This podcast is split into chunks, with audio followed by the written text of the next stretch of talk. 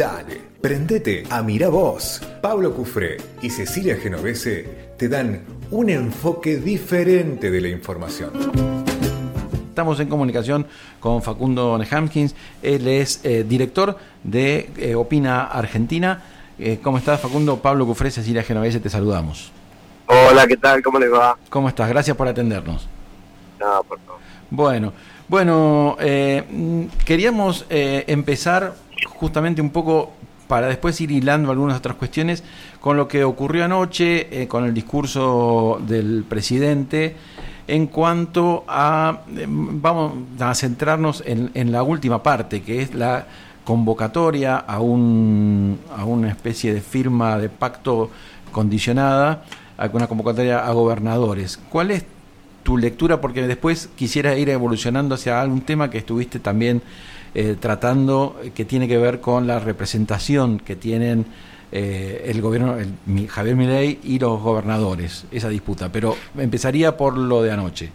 Bueno, a ver, uno puede hacer dos lecturas mm. y, queda a, conciencia de cada uno la lectura que hace por un lado y después, por supuesto, eh, esperar que los acontecimientos se terminen definiendo de qué, de qué postura o mirada eh, vamos a estar más cerca. Uno podría mm. decir, eh, por un lado, bueno, el presidente eh, dio, arrancó su gobierno confrontando muy fuertemente con el Parlamento. En esa confrontación con el Parlamento, el presidente no pudo aprobar un marco jurídico que para él es muy importante, pensando en la recuperación económica en la Argentina y fortalecer, fortalecer las posibilidades de éxito de su propio programa económico. Y por lo tanto, de alguna manera, eh, esta confrontación también terminó derivando en una confrontación más directa con el conjunto de los gobernadores. Y entonces, bueno, finalmente el presidente, sin decirlo explícitamente, ofrece la posibilidad de una nueva ronda de negociación y un nuevo acuerdo expresado en leyes eh, más pequeñas que anunció que va a enviar al Parlamento y sobre todo la firma de un acuerdo de consensos básicos con los gobernadores, ¿no? Sobre 10 puntos que él señala. Eso es una una posibilidad, es una, es una chance, es una, es una mirada. Mm.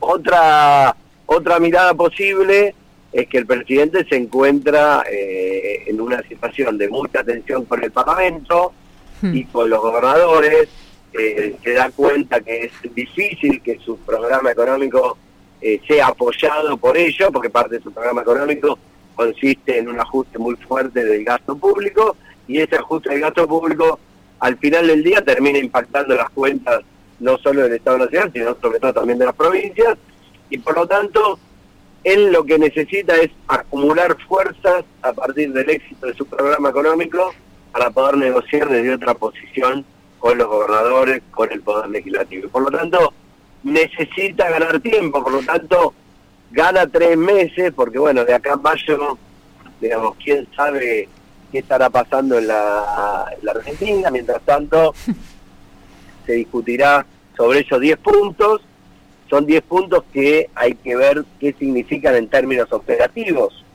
¿no? Claro que, cómo se, cada uno de esos títulos, ¿qué significa? Por ejemplo, dice, explotación de recursos naturales.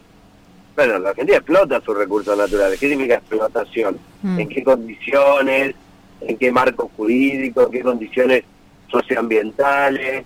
hay un montón de cuestiones que hacen a eh, la explotación de los recursos naturales que, que no quedan claras en esos, en esos puntos. Después, está dispuesto a aceptar otros puntos. Oigo, cuando vos invitas a alguien a consensuar y a dialogar y a firmar un acuerdo, no solo le impones tus puntos, sino que aceptás que el otro te sugiera puntos.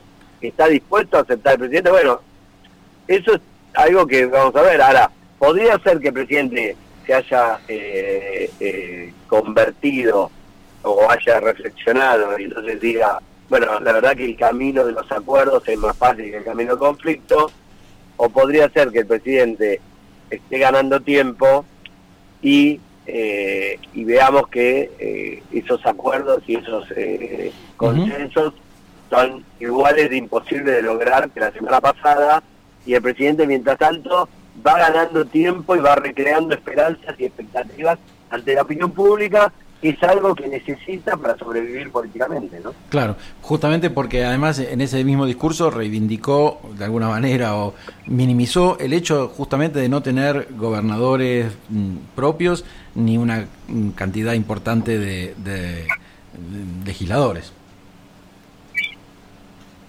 Sí, efectivamente, bueno, él, él carece, él tiene dos cosas a favor.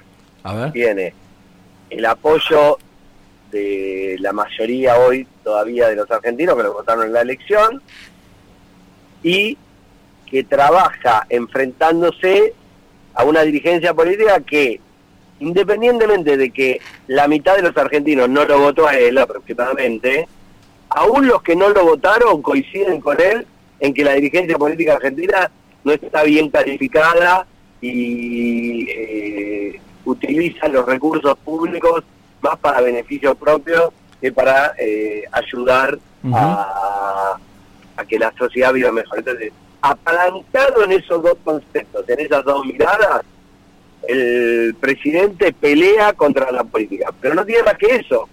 Sí, Facundo. Es mucho y es poco al mismo tiempo, ¿no? Claro. Facundo, perdón, y te sumo algo más, Cecilia Genovese, te saluda, ¿cómo estás? Me parece que hay una, un tercer elemento que es una oposición que no está siendo tampoco representativa de, de, quienes no lo apoyan, ¿no? Como, como un... Es que no lo puede ser. Mm, pero es que no lo puede ser. Eh, claro, por esto segundo que decías. ¿Sabes por qué no lo puede ser? Sí. Claro, porque está totalmente descalificado. A ver, sí. ¿Qué, qué, a ver, ¿cuál fue el partido, el principal partido de oposición a mi ley? El peronismo. Mm. Digamos, ¿quién sacó 44%? A ver, 44% no es poco. No, claro. Es la mitad de la Argentina. ¿No? ¿Quién sacó 44%? Bueno, sacó Massa. Ahora, el peronismo está en condiciones. Hace dos meses se acaba de ir del gobierno sin haber podido resolver mínimamente el problema inflacionario. De hecho, recibió con la inflación y entregó con más. Claro. Entonces, eh, ¿desde qué lugar esa oposición representa. Por eso digo que mm. esto es una cosa que tiene a favor el, el campo que lo apoya a mi ley, tiene un liderazgo, tiene una representación, tiene el campo que está enfrentado a mi ley, no tiene liderazgo, no tiene representación y además está desacreditado ante la sociedad. A ver, te doy un ejemplo.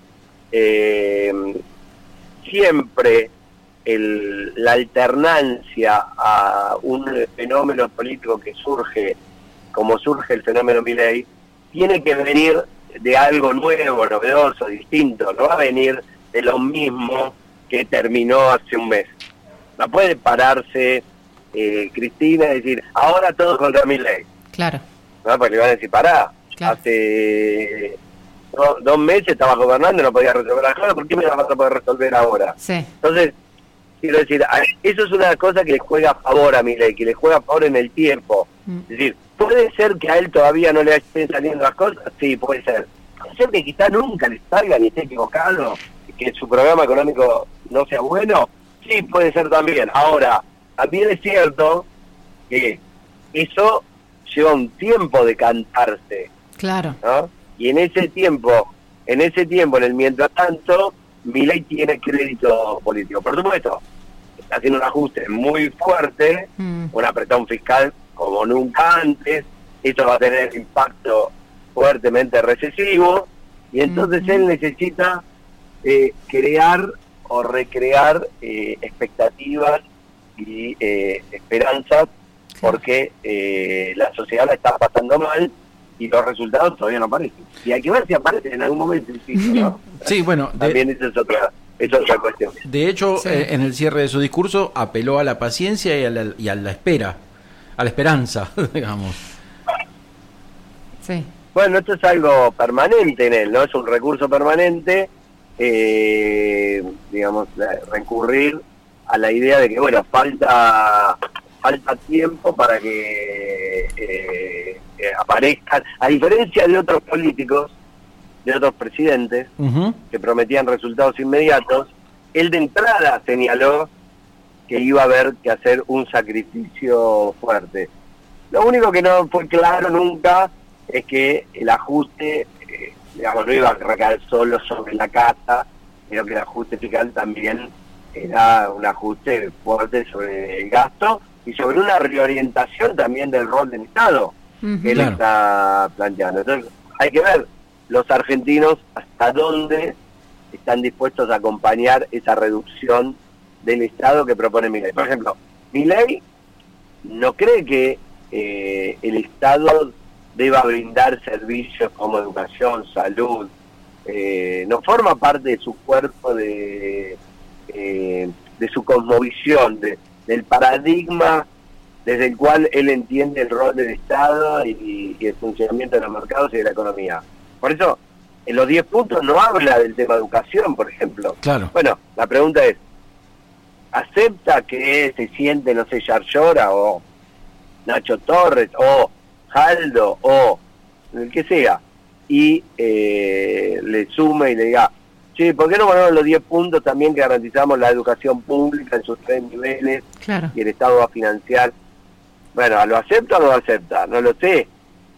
¿Hasta dónde la sociedad está dispuesta a tolerar una reorientación tan fuerte del rol del Estado en la sociedad mm. argentina? Tampoco es algo que sabemos. No solo el ajuste, sino un Estado que se retira de eh, su rol en la economía que Milei está proponiendo incluso con cifras, hmm. eh, reducir a un nivel del 25-26% cuando ahora está por arriba del 40%. Claro. Estamos hablando con Facundo Nehamkins, ¿eh? director de Opina Argentina, y justamente a eso, ahí voy. ¿Han hecho algún estudio? He visto algunos tweets últimos de algunos estudios que ustedes han hecho respecto de la percepción o cómo toma la, sociedad, digamos, alguna de estas medidas y la relación con la imagen del presidente. ¿Qué nos puedes contar de eso? Mira, yo separaría ahí. La imagen del presidente está estable, está en un rango entre 50 y 55 puntos. Nunca tuvo una explosión de su imagen al estilo de la que tuvo Alberto Fernández de la pandemia. Es decir, no llegó mm. con el 56% de los votos y lo apoya el 70% de la gente. Eso nunca pasó. Claro. Pero tampoco cayó la imagen a 40 puntos. Eso tampoco pasó. Entonces, es un presidente que todavía tiene crédito ante la opinión pública. Es un presidente que sin embargo, algunas de sus políticas sí empiezan a ser miradas con preocupación por parte de la sociedad. Por ejemplo, la sociedad no apoya mayoritariamente la dolarización, la sociedad ve con preocupación el crecimiento de la pobreza, la sociedad ve con preocupación, pero bueno, todavía sigue apoyando al presidente, confía, tiene una expectativa. Y la sociedad también es toda, ¿no? Una mm. parte importante, mayoritaria hoy de la sociedad yo creo que todavía sigue dándole crédito al, presidente. Eh, bueno, nunca sabemos, siempre la gran pregunta que nos hacen todos los, periodistas en todos los programas es ¿hasta cuándo la gente da crédito, no? Sí. ¿Hasta cuándo se mantiene ese 52, 53, 54%? Sí. Bueno, hasta que se da cuenta que no le podés pagar, como los bancos, ¿no? La gente se quita el crédito cuando se da cuenta que no va a haber resultados. Claro, mm. claro. Hay un momento, a Macri le pasó eh, a fines del 2017. Después que ganó la elección, no es que la sociedad le quitó el crédito, dejó de creer que la responsable era Cristina y pasó a creer que el responsable era él. Claro. Entonces, todo el peso de la carga empezó a estar depositada en él. No mm. pudo hablar más de la herencia mm. del kirchnerismo. Alberto le pasó al año. Sí. Un año duró. Sí. Que la pandemia cumplió un rol importante porque lo hizo crecer mucho, pero después tuvo una caída muy fuerte. Hmm. Bueno, ¿cuánto le va a durar a mi ley? Es una incógnita, es un interrogante, no lo sabemos, hay condiciones diferentes que tienen que ver con un liderazgo distinto, que proviene de otro lugar, está expresando un fenómeno diferente. Entonces, es una, es una incógnita que no se puede velar todavía. Y, en, y, una cuestión que se ha planteado mm, de manera muy central es la eh, pelea, las diferencias eh, con los gobernadores que también representan y tienen su imagen positiva y que a veces, justamente por verse afectados por todos estos cortes, eh, por estos los recortes o licuaciones o falta de fondos, digamos, plantean una posición de disputa, en algunos casos de acompañamiento y disputa mezclado. ¿Cómo, eso, digamos, dónde, está la, representación de la persona, de nosotros, de las que estamos a pie? ¿Más con los gobernadores? ¿Más con el gobierno nacional? tenemos el alma partida, tenemos el alma partida, ¿no? Probablemente, digamos, el corazón partido, como dice la canción. Eh, una parte, digamos, sobre todo los que votaron a mi ley, ¿no? El que votó a mi ley vive en Córdoba y votó a Llora, que son muchos. Sí. Bueno, sentirá una tensión entre quién tiene razón. Mm. Hay una disputa ahí. Una disputa que, eh, digamos, es difícil hoy todavía eh, pronosticar de qué lado se va a poner la sociedad. Si al presidente le va bien, va a ver al gobernador como alguien que debe colaborar con el presidente que debe al presidente le va mal, quiere ver a su gobernador como alguien que le, lo defiende de los ataques del presidente a su provincia. ¿No? Claro. Entonces, pero como todavía falta para eso, eh, pensemos que ya recién va a 70 días de gobierno, ¿no? No mm. llegó ni a 100 días de gobierno. Sí, sí. Entonces me parece que es muy pronto. Eso independientemente de la valoración ideológica que cada uno tenga sobre mi ley. Hay tipos que te dicen, este es el camino, no importa cómo le vaya, y hay tipos que te dicen, este no es el camino, no importa cómo le vaya, ¿no? Eso, bueno, ya es una dimensión ideológica, es otra cosa. Claro, claro, claro, claro. Y la, la, y la última, digamos, en ese sentido, es esta, ganar tiempo de llegar al 25 de mayo, eh, y la convocatoria a gobernadores. ¿Cómo percibís hoy, a, menos de 24 horas de que se haya lanzado eh, esta propuesta, la, la recepción que ha tenido en los gobernadores, sobre todo en los aliados? ¿También tienen ese corazón partido? Bueno, bueno, evidentemente los gobernadores del PRO, varios salieron rápidamente, ¿no? Vi textos de, en redes de Frigerio, vi también de Jorge Macri, eh, pero bueno, ellos tienen una alianza también con, la Libertad Avanza, ¿no? Han apoyado eh, al presidente Milei para que en segunda vuelta ganara la elección, sus diputados votan, entonces ahí hay un compromiso. El tema es si puede sentar a la mesa al resto, ¿no? A mm. los radicales, si puede sentar a los peronistas. Entonces, hay que ver, yo todavía no lo veo eso. Yo creo que una propuesta de diálogo no reduce los niveles de confianza. Mm. Vamos a ver eh, la discusión sobre temas fiscales. Ahí se ve las, ahí se ve la, la verdad la verdad de la miladeza, ¿no? Cuando se discuten los recursos. y ahí vamos a ver si el presidente se puede, poner de acuerdo con los gobernadores. Seguro, seguro que sí. Sabés que a mí se, eh, anoche se me hizo la imagen eh, para nosotros muy cercana de, de Adolfo Rodríguez A cuando fue gobernador, cuando fue presidente, que había hecho la convocatoria a los gobernadores y lo dejaron solo. Mm se me presentó esa, eh, se me presentó esa imagen, claro, para nosotros también es, es más mucho más cercano eh, el Adolfo. sí. sí. Lo que pasa es bueno, la convocatoria de mi ley es una convocatoria muy dura, pues es una convocatoria de vení, vos que no la ves, estás a tiempo todavía, tenemos estos 10 puntos, vení, firmalos. No es una convocatoria, ¿eh? vamos a crear una mesa para construir 10 eh, políticas de Estado, consenso, que pase el gobierno que pase, van a seguir. Claro. Entonces tenés que sentar a todos ahí. Claro. Porque el peronismo juega la mañana. Entonces, si vos no sentás al peronismo, ¿qué política de Estado tenés? Claro. Lo mismo le pasa al peronismo. El peronismo no, el, peronismo no puede sorprenderse que ahora venga un presidente que quiere modificar sus decisiones, sus políticas, y cuando el gobierno no construye consenso con los otros. Sí, sí.